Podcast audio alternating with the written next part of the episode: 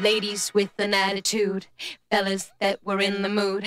Don't just stand there, let's get to it. Strike a pose, there's nothing to it. Vogue.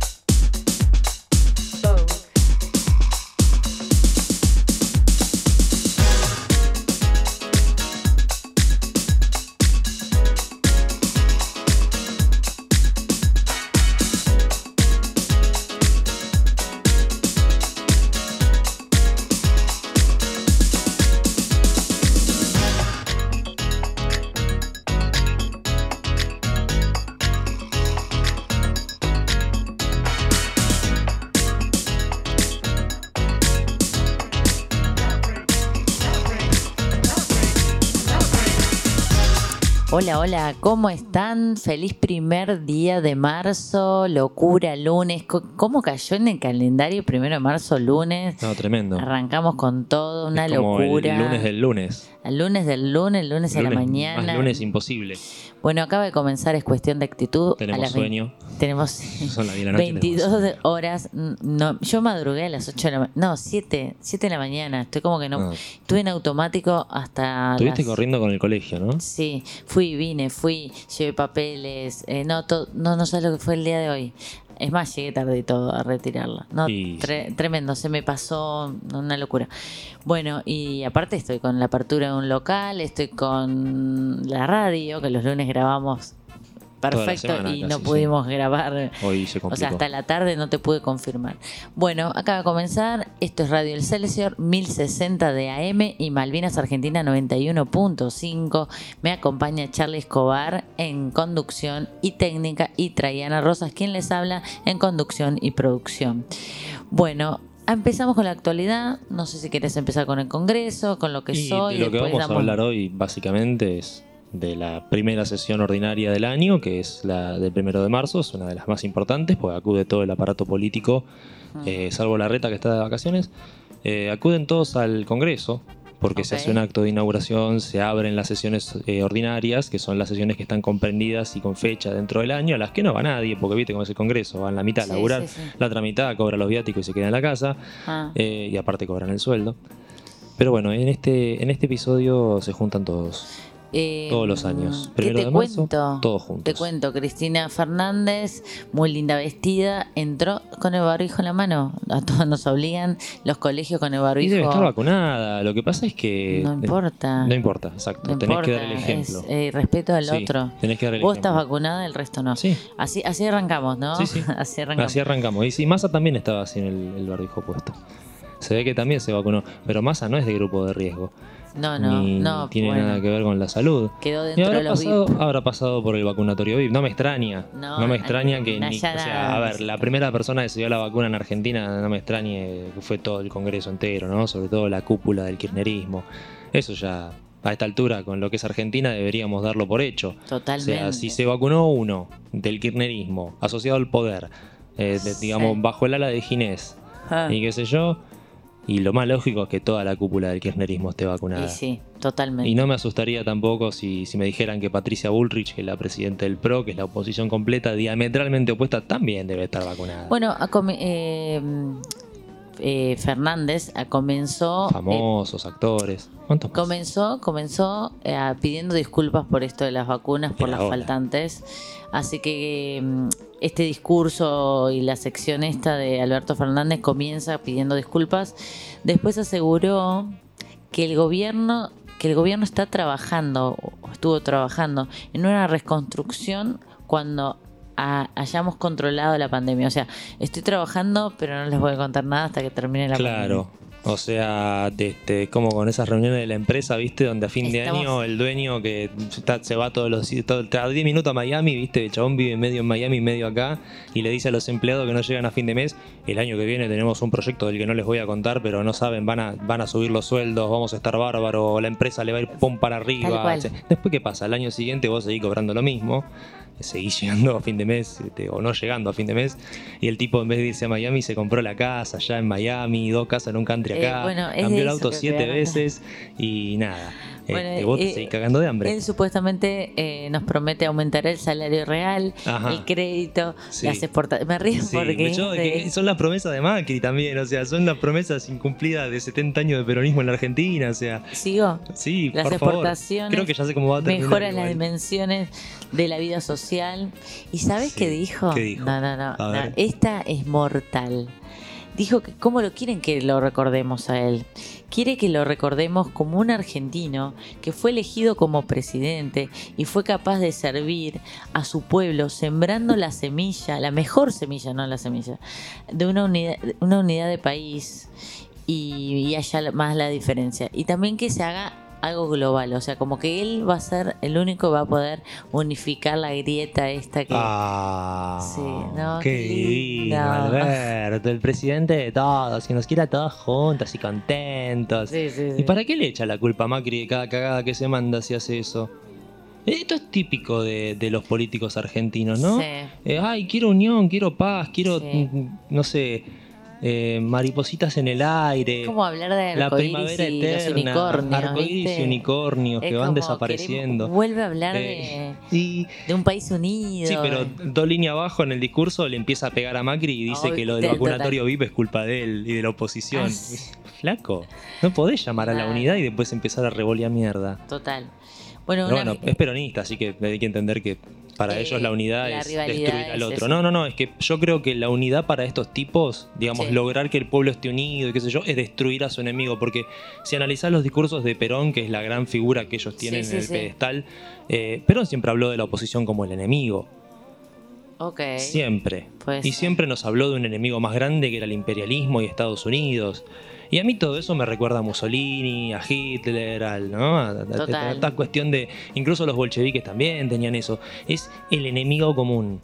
Ese enemigo común que usa el fascismo, que usa el comunismo, que son las dos puntas de la misma soga, para justamente controlar a la gente, ¿no? Uh, viene el cuco malo. Es como te decía tu vieja que venía el hombre de la bolsa, ¿no? Claro. Viene el hombre de la bolsa, se me casó porque viene el hombre de la bolsa. Acá es lo mismo, No, viene aparte Estados lo Unidos menciona, y lo nos roba menciona, lo todo. menciona y de última queda en la cabeza de, bueno, Macri, todo culpa de Macri. O sea, tiene tanto convencimiento lo que está diciendo que se lo cree. Es que los políticos te hablan, justamente es lo que tienen los políticos es eso, la capacidad de mentirte en la cara y de defender cualquier barbaridad que hayan hecho ellos o la gente que está abajo de ellos, como si tuviesen razón y fuesen unos santos y tuviesen la verdad absoluta.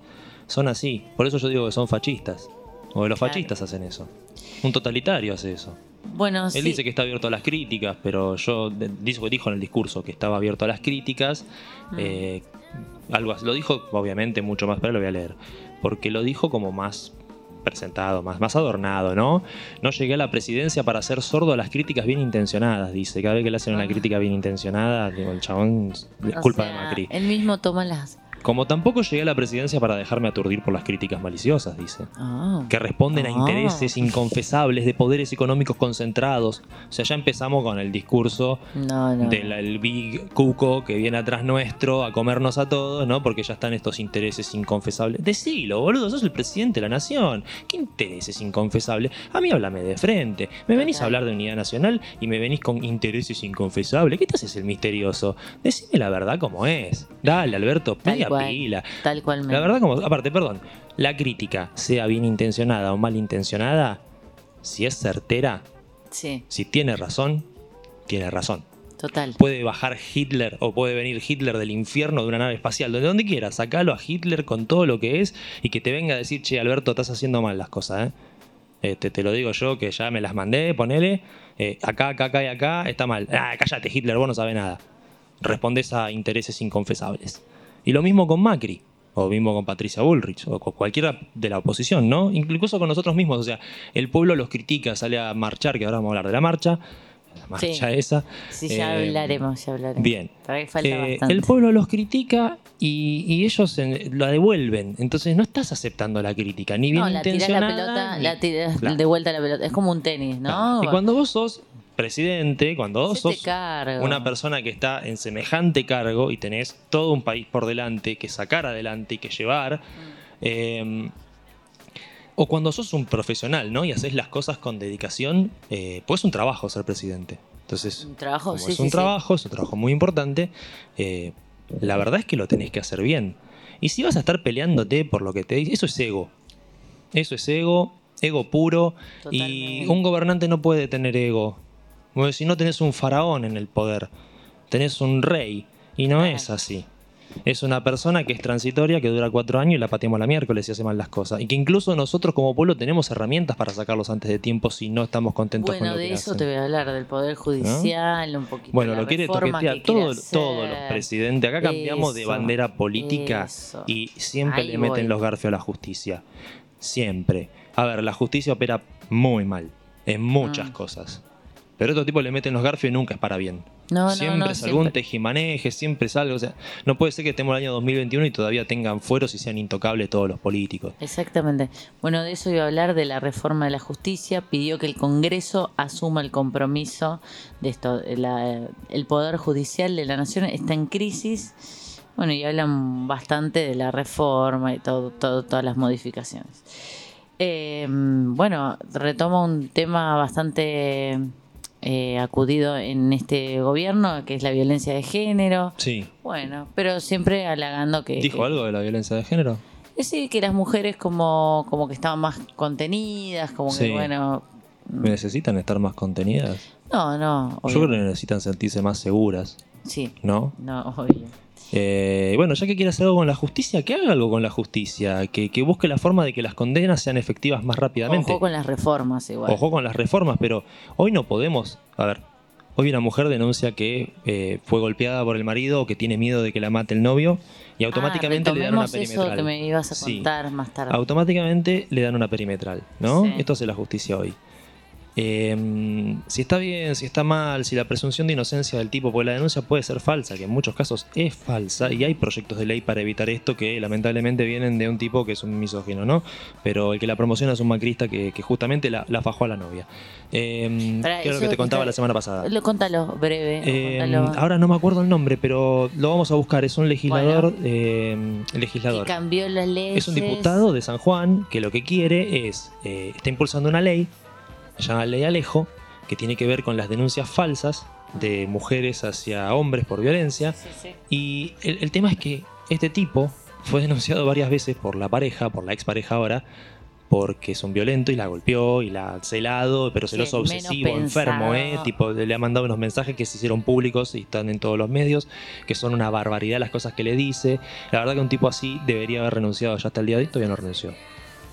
Eh, Todo pero bueno, tapado. ya, ya vamos a dar el nombre. Bueno, otro Vamos a tema. dar un informe sobre eso. Bueno. Bueno, seguimos con lo que estábamos. Eh, Sí. ¿Quiere tocar la justicia? Buenísimo. Eh, busquemos una justicia que, que justamente a la mujer le dé la seguridad de que si le pasa algo con la pareja y tenemos un caso de violencia intrafamiliar, eh, esa persona puede ir a denunciar y automáticamente la justicia empieza un proceso que sea rápido, donde haya una investigación ¿sí? y donde se cumplan eh, todos los pasos para justamente garantizar la presunción de inocencia de la persona que está acusada, pero también para garantizar la seguridad de la persona que está en posible peligro.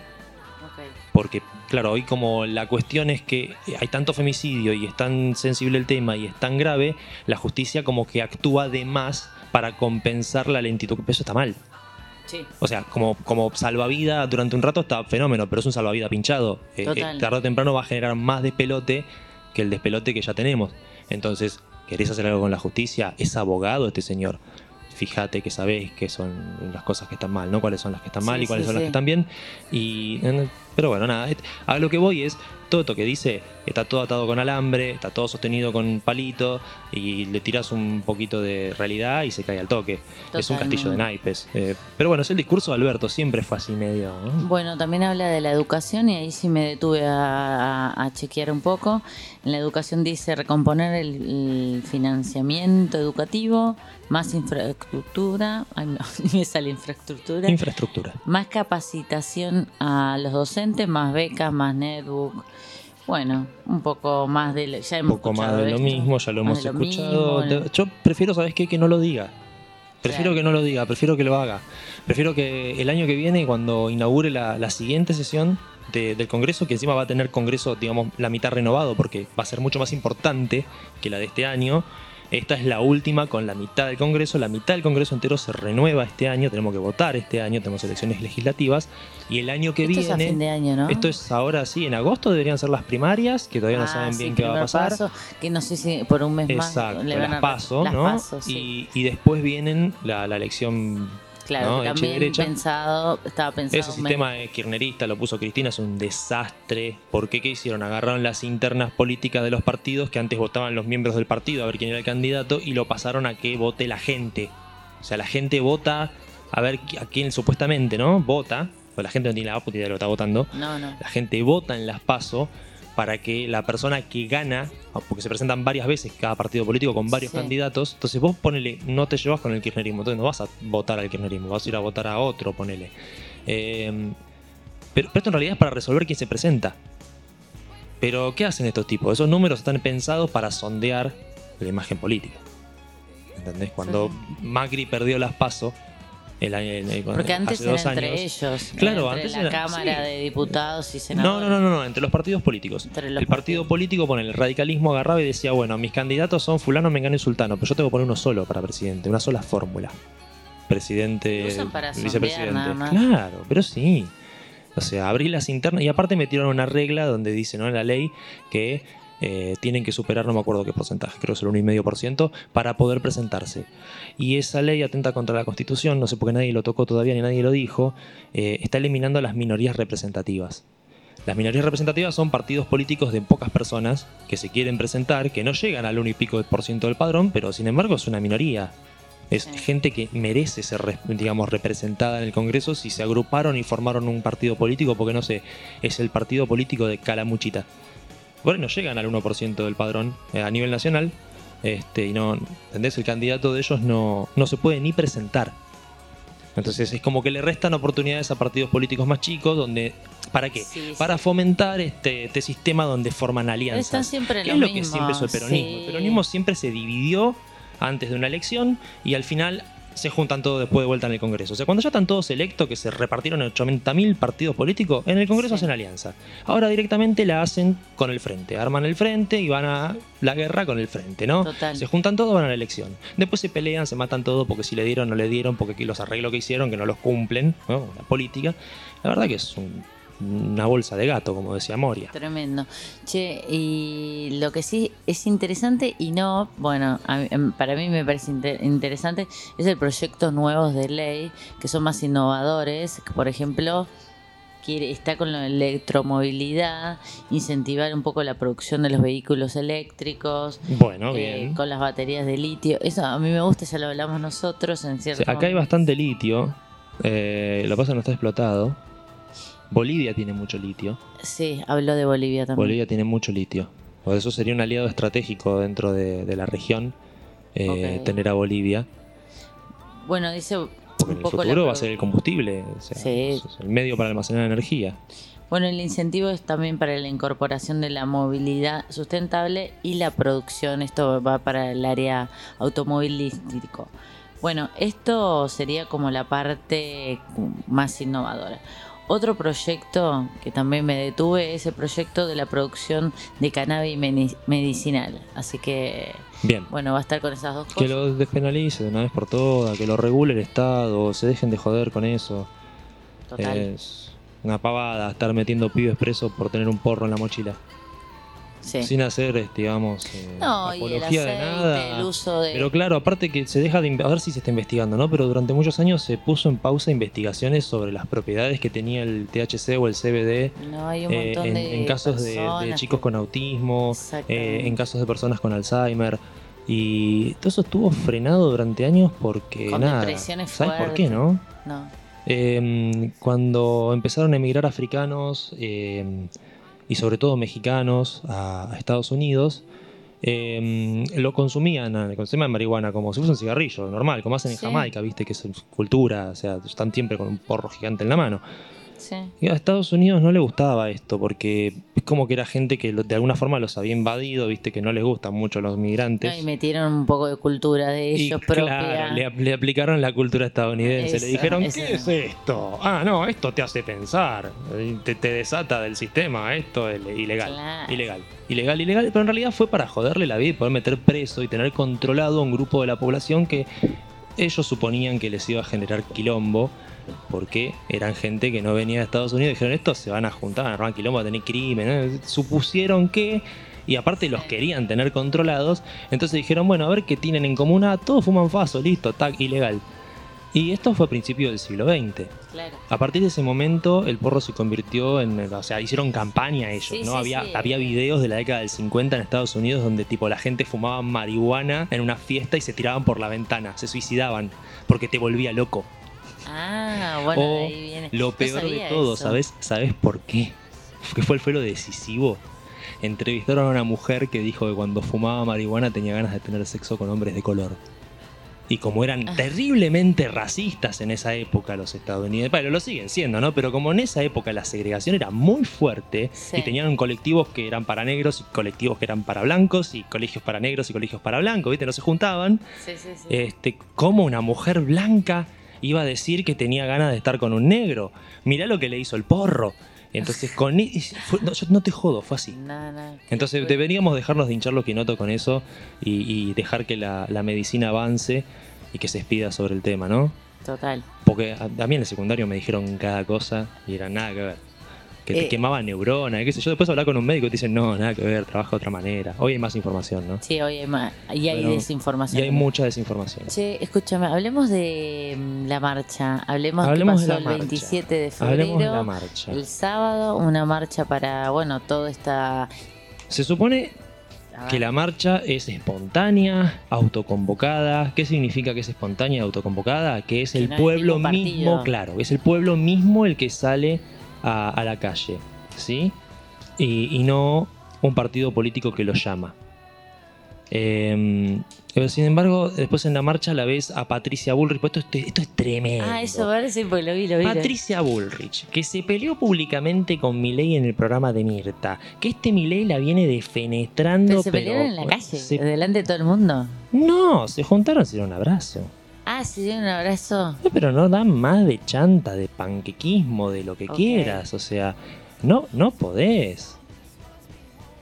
Te la- o sea, Milei se la pasó en Twitter y en, en YouTube y en demás redes eh, dando discursos en contra de Cambiemos, de Patricia Bullrich. En vez de decir que la coalición se llamaba Juntos por el Cambio, decía que se llamaba Juntos por el Cargo. ¿Sí? Porque como que eran toda gente que estaba ahí solamente por el cargo político, porque querían plata, porque él es antiestado, ¿viste? A él le gusta el Estado chico, él es anarquista, pero capitalista, es anarcocapitalista. Entonces, este señor que se dice libertario, eh, nada, se la pasó puteando a, a- a Cambiemos y al macrismo y diciendo que eran más de la mismo, los comparaba con el kirchnerismo. eh, Y ahora los abraza. y aparte que ah, los compara con el kirchnerismo y al mismo tiempo le dice al kirchnerismo que son unos zurdos de mierda. Y se lo dice así literalmente.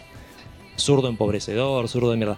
Ahora, como ven que con el partido político que fundaron con Expert no juntan el 1% para figurar y para... O sea, lo que quieren ellos en realidad es que las dos, tres cabezas ahora del partido político, que son Esper, Rosales y Milei, entren al Congreso.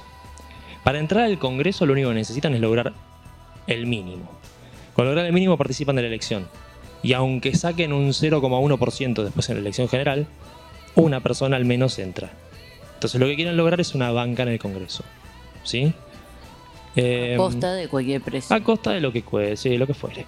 Y hasta por ahí. Porque hay mucha gente que los conoce bien, que los siguió mucho y que estuvo con ellos en la elección pasada, donde también intentaron ser, donde intentó ser Esper candidato a presidente y no le salió.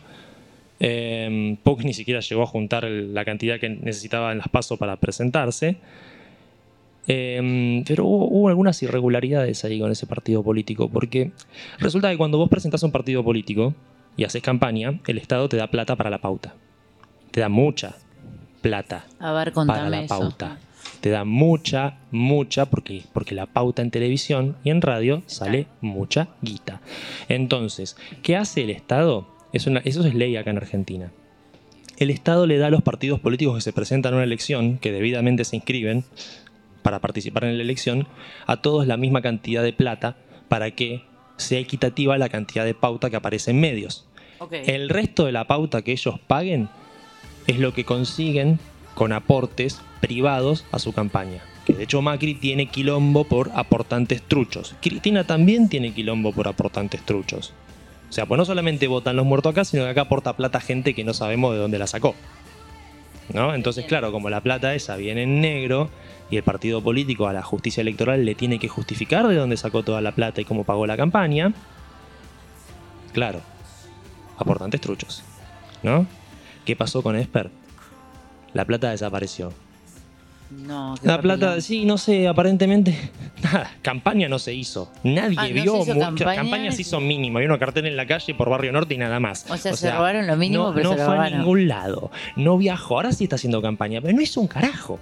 O sea, no hizo campaña. Le dio la campaña a una mina para que maneje, que supuestamente el influencer que hizo un desastre, pero un desastre, porque claro, no era una persona que estuviese. Pero claro, no les importaba.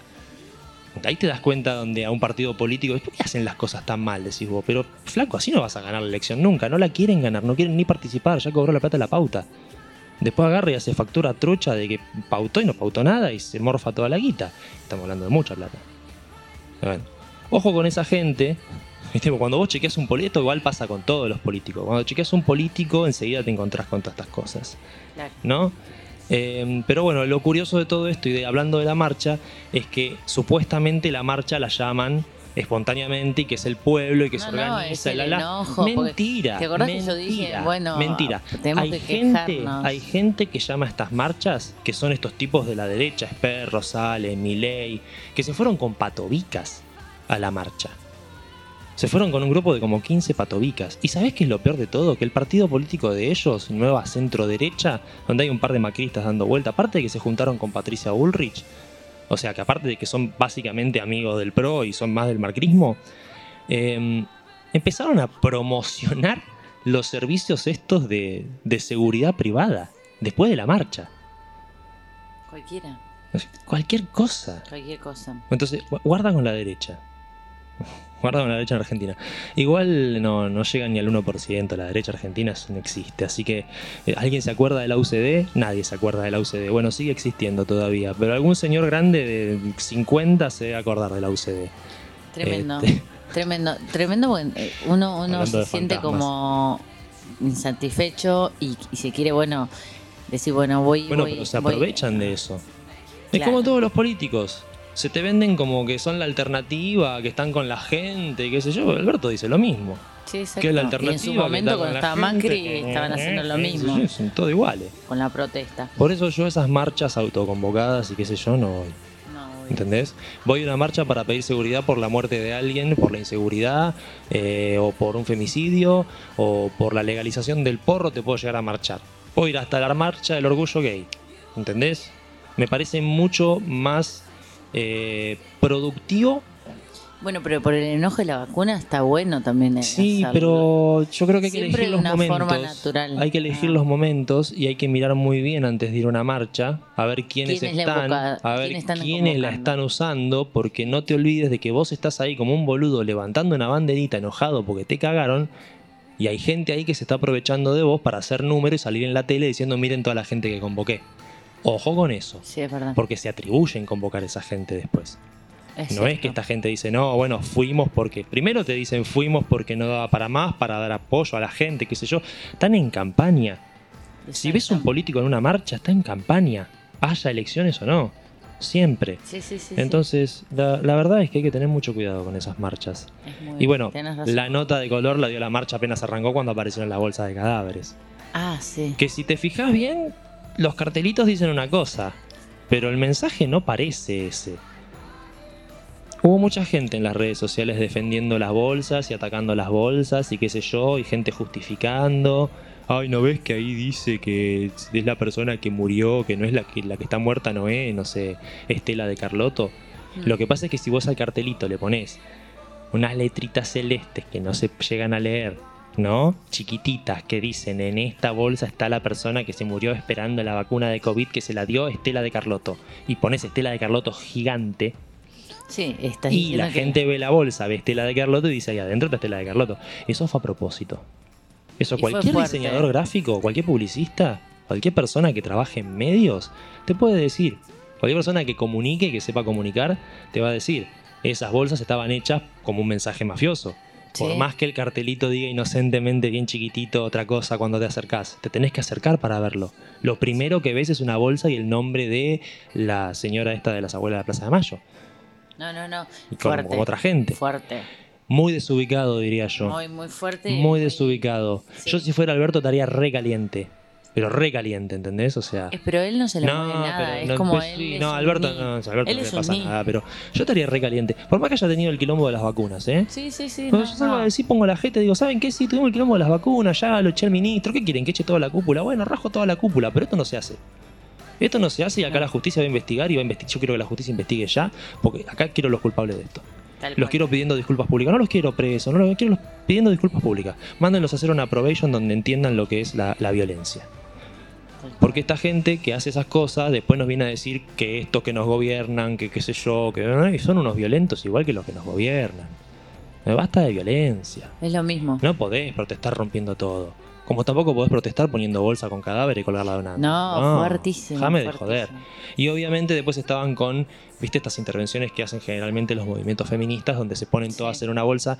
Ay, estos muertos no tienen. Y uno es para visibilizar gente que se murió Sí, por femicidios, pues están reclamando por algo puntual. Lo otro es una pendejada. totalmente. Bueno, Charlie, Bueno, lo diste vamos todo. al Vamos a ir bloque, primero con nuestro- hoy vamos a hacer un set de DJ, hacemos un set de música de los 80, así que los dejamos todo el lunes bailando un ratito a la noche. ¿Hacemos eso? Dale, y Dale, nos me vamos. encanta. Nos vemos. Feliz Chao. semana.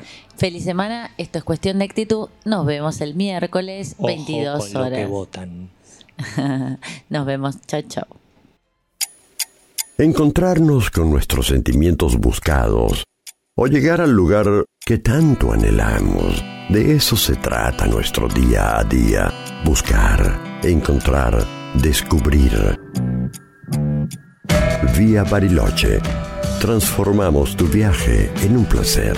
Informes, reservas y venta online en www.viabariloche.com.ar o llamando al 0810 333 7575. Sentite libre de viajar a donde quieras.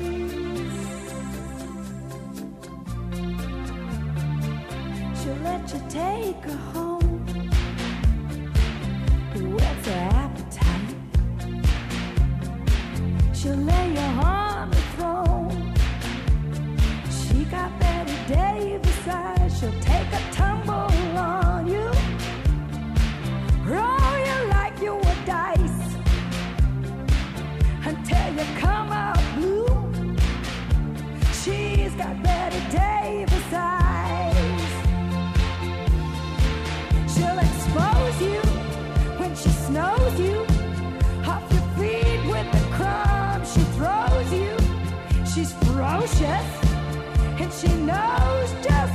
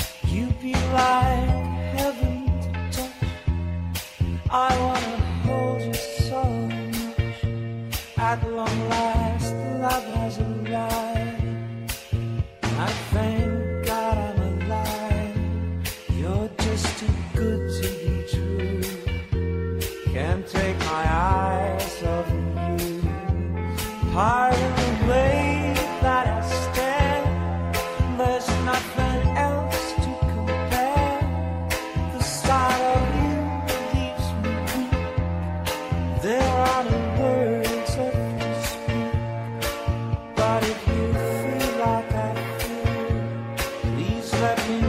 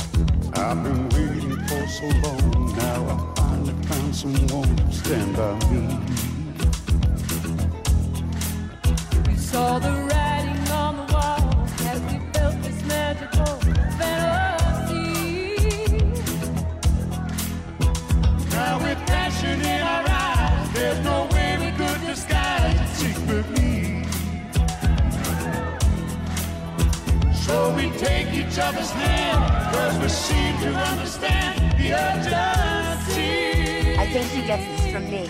Just remember.